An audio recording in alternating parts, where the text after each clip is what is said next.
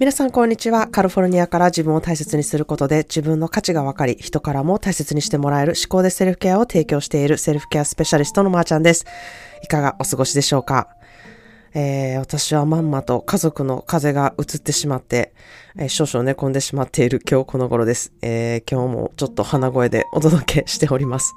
えー、過去のエピソードをちょっと聞いていますと、え、この声めっちゃ暗いやんとか、めっちゃ鼻声やんとか、めっちゃ声ガラガラやんみたいな エピソードが次々と現れて、なんか私めっちゃ声に一定感ないやんみたいな 風に思ってるんですけれども、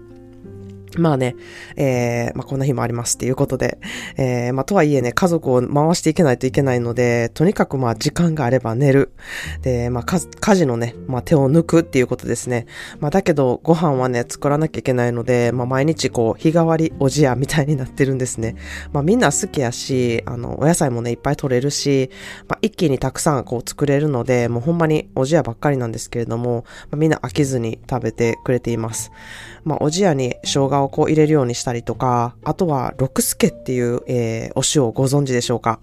えー、この塩がめちゃくちゃいいお仕事をしてくれてまして、まあ、おにぎりにしてもね、すっごい美味しいんですけれども、まあ、おじやを食べる前にちょっと振りかけると、めっちゃ美味しいです。えー、六助さん、スポンサーになってくれへんかなっていうぐらい、ほんまに大好きなお塩なんで、なので、えー、もし知らない方はちょっとネットで調べてほしいなというふうに思います。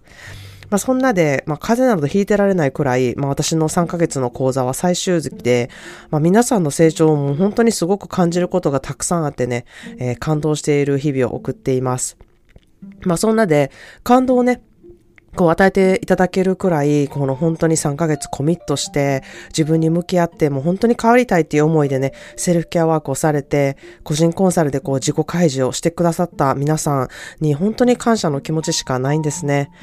うん、私のこと本当に信頼してくれて、こう、や、やってきたっていう、うん、思いがすごく溢れてるので、えー、本当に私は感謝しています。まあ、今回のグループは、こう、バリキャリ、バリママ完璧主義っていうね、あの、めちゃくちゃこう何でもできる人ばかりっていう感じで、私はなんかいろいろ何を聞いてても、すごいなって思うことがめちゃくちゃ多いんですね。もうなんかできるレベルが違うなっていうふうに思うことがすごく多くてですね、やれる範囲もちゃうわと思ったり、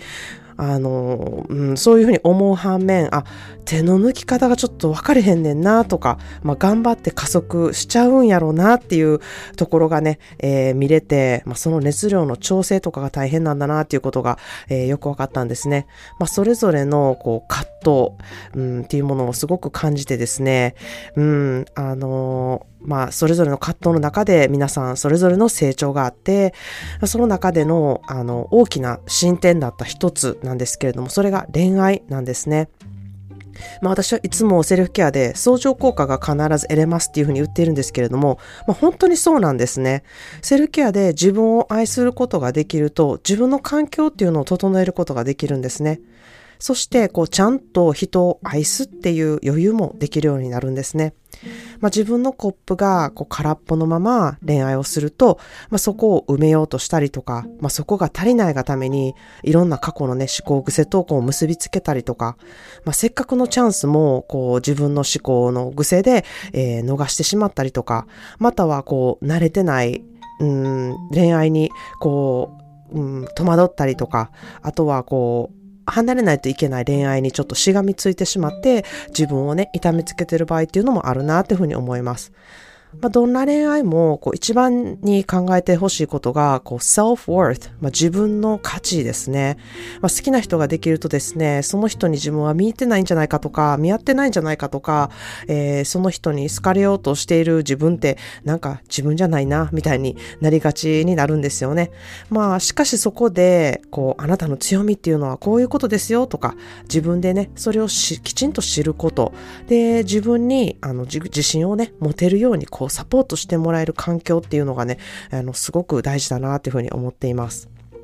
まあ、過去の恋愛分析っていうこともね、すごく大事だなっていうふうに私は思っています。え人はもう、こう、経験によって、こう、そうなってしまうっていうふうに決めつけがちなんですよね。うん、過去に起こったことがあるからこそ次もそうなるんじゃないかとか、うん、人はそれぞれみんな違うので、一概にそうなってしまったことってもう一回起こるとは限らないんですけれども、もしそういうことが何回かあるっていうふうに続くのであれば、それは自分の行動がそうしてるっていうことなんですよね。なので、自分のアプローチの仕方、自分の、うん、恋愛の仕方っていうものを変えるだけで、えー、そこが変わってくるなっていうふうに私は考えているんですね。なので、過去の、えー、恋愛をまず分析して、なぜそういうふうになったのかとか、なぜそういうふうに思ったのか、なんでね、えー、そこまでそうなったのかっていうね、ところをこう自分と向き合っていくのがまず大事で、で、それはね、自分が犯したミスじゃなくってね、経験なんですね。で、その経験で、ダメージを受けるんじゃなくて、そこをこう活かして、あ、じゃあなるほどな、こういうことになっていたから、こういうふうに考えてしまいがちだから、こういう行動になってるんだなっていう、えー、これからの、えー、うん、ことに活かしてほしいなっていうふうに思うんですね。自分で思考癖をそこでこう作り上げていってしまってですね、うまくいく恋愛もこう怖い感情とか傷つきたくない感情っていうのが先走ってしまって、こう本当にね素晴らしい人との縁も見逃してしまったりとか、またはもう恋愛なんてっていうふうにね、避けてしまったりする人生になってしまいがちやなっていうふうに思うんですね。まあ、それってすごくもったいないなって思うんですね。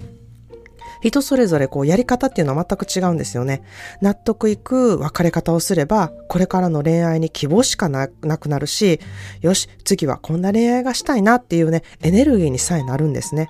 そして不安な恋愛も、あ、これでいいんだなって自分が怖いのはなぜなのかっていう、それはこういうふうに思ったから、あこういうふうに怖いって思ってるんだな。じゃあそれに対してどうすればいいのか。っていうね、そこをこう一つ一つ対応していくことで、うん、なるほどな、大丈夫だな、ここで勇気を出してみようっていうね、自信になって前に進むことができるっていうふうに私は思っています。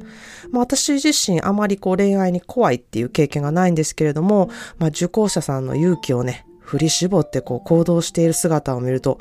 いやもう本当に感動するんですよね。人を愛したいっていう心は本当に美しいなっていうふうに思います。で、まあ、出会い系アプリにこう偏見がある方とか、そもそも出会うってどういうことやねんとか、えー、どういう恋愛をしたいかもわからないとか、どういう人がタイプかもわかれへんって思っている方は、まあ、ぜひね、セルフケア、セルフケアをね、あの、してほしいなっていうふうに思います。そして恋愛がね、本当にあの、すべてではありません。恋愛のね、パートナーいらないまあ一人で生きていくって決めましたっていう人もいます。そういう方も、まあなぜ一人でいたいと決めたのか。そこが大事なんですよね。そうせざるを得なかったのか。そうしたいと思ったのかでは、あの、違ってくるんですね。一人でいるっていうふうに決めても、絶対に大事なのが自己愛なんですよ。そこが満たされていないと、不満がたくさん出てきます。そして反対に、一人は嫌だから結婚するとか出産するっていう方、それで満たされるって思ったら本当に大間違いなんですね。寂しさは必ず残ります。それは自分が満たされてないからなんですね。まあ、結婚後の夫婦間の思いとか変化とかズレとか、あとは子供ができてからの夫婦関係とか、えー、恋愛ではないパートナーシップだったり、今の状態でこう満たされているのでしょうかっていうことを、えー、ちょっと考えていただきたいなっていうふうに思います。何がいい悪いとかではないんですよ。自分でそれは決めることなので、自分が満足いく形だと思ったらそれがベストなんですね。今は一人だけど、いず、いずれこう誰かと一緒にいたいなって思っている方、いや、いずれっていつなんでしょうか？それこそ、うん、来年にはできたらいいなとか、3年後にはとか、そんなうまい具合にチャンスってやってこないんですよね。なので、あの、まあ、無理にね、チャンスを作る必要性ってないんですけれども、もしそう考えているのであれば、環境を整えてみるっていうことがね、すごく大事だなっていうふうに思います。そうなる環境にしていくっていうことなんですね。本当にこれらは全てセルフケアで解消できることなんですね。何かをギブアップしなくてもいいんですよ。セルフケアで自分のしたいことも人間関係も恋愛関係もビジネスも上げていけるのです。それほどセルフケアってすごくパワフルだなっていうふうに私は思っています。ということで今日は一言 English の代わりに見つけたとある詩を読みたいと思います。人を好きになる、人を愛するという感情は一番幸せをもたらす。ビジネスが成功することや何かを成し遂げるという感情が人を愛するという感情に勝ることはない。死ぬまで誰かを心の底から愛せるということは本当に幸せなことだと思う。この世に生きている価値があると思えるからだ。という詩です。この世の中は本当に愛とかいう言葉とか歌とかアートで本当に溢れ返っているなっていうふうに思います。まあ、その理由はですね、人は生きている理由をそこにね、生み出そうとしているからなんじゃないかなっていうふうに私は思ってるんですね。まあ、本当の愛は見返りのない。ただ、その人を愛したいっていう愛ですね。そしてそれは自分の愛あっての分け与えることが初めてできる愛だっていうふうに私は思っています。まあ、まず自分のコップをいっぱいにする自分への愛があってからこそいろんな愛をね与えるだけでなく受け取ることっていうのが初めてできるなっていうふうに思ってます。だから冒頭で言っている自分を大切にすることで人からも大切にしてもらえるって言っているんですね。自分を愛すことで人からも愛されたり、自分も自分以外の人を愛せることができるっていうふうに私は思っているからなんですね。ということで今日はセルフケアで本当の恋のチャンスを逃さないというテーマでお話していました。もし皆さんの中で恋愛に留まっているなとか勇気がなかなか出ないなとか、えー、チャンスがあるのかもわからないし、あってもつかめないなって思っている方は、えー、恋愛は全てではないけれども、えー、心が満たされてない方とか、え、恋愛とは何ぞやと思っている方は、はえ公式 LINE にてまずね、セルフケアワークをやってみてほしいなっていうふうに思います。自分の心のコップがいっぱいなのかを一度確かめてみてほしいなと思います、えー、必ず私本人がお返事いたします。えー、ただいま11月30日までアトリエシロイトのクラウドファンディングのサポートをさせていただいてます。再生回数が増えると支援金が増えるので、ぜひこの機会に好きなエピソードや、えー、過去のエピソードをあの聞いてくださるととっても嬉しいです。それでは今日もあなたはよく頑張りました。そしてあなたという人間がこの世にいることで世界が回っていること、あなたも周りに関わる人たちもいろいろいてよしなんだと思える日でありますように。Well, thank you for turning into another episode of Shikode Self-Care. I hope you know the world is better because you exist in it and to know you deserve the best in life. Have a wonderful self-care day today. Cheers to you and I.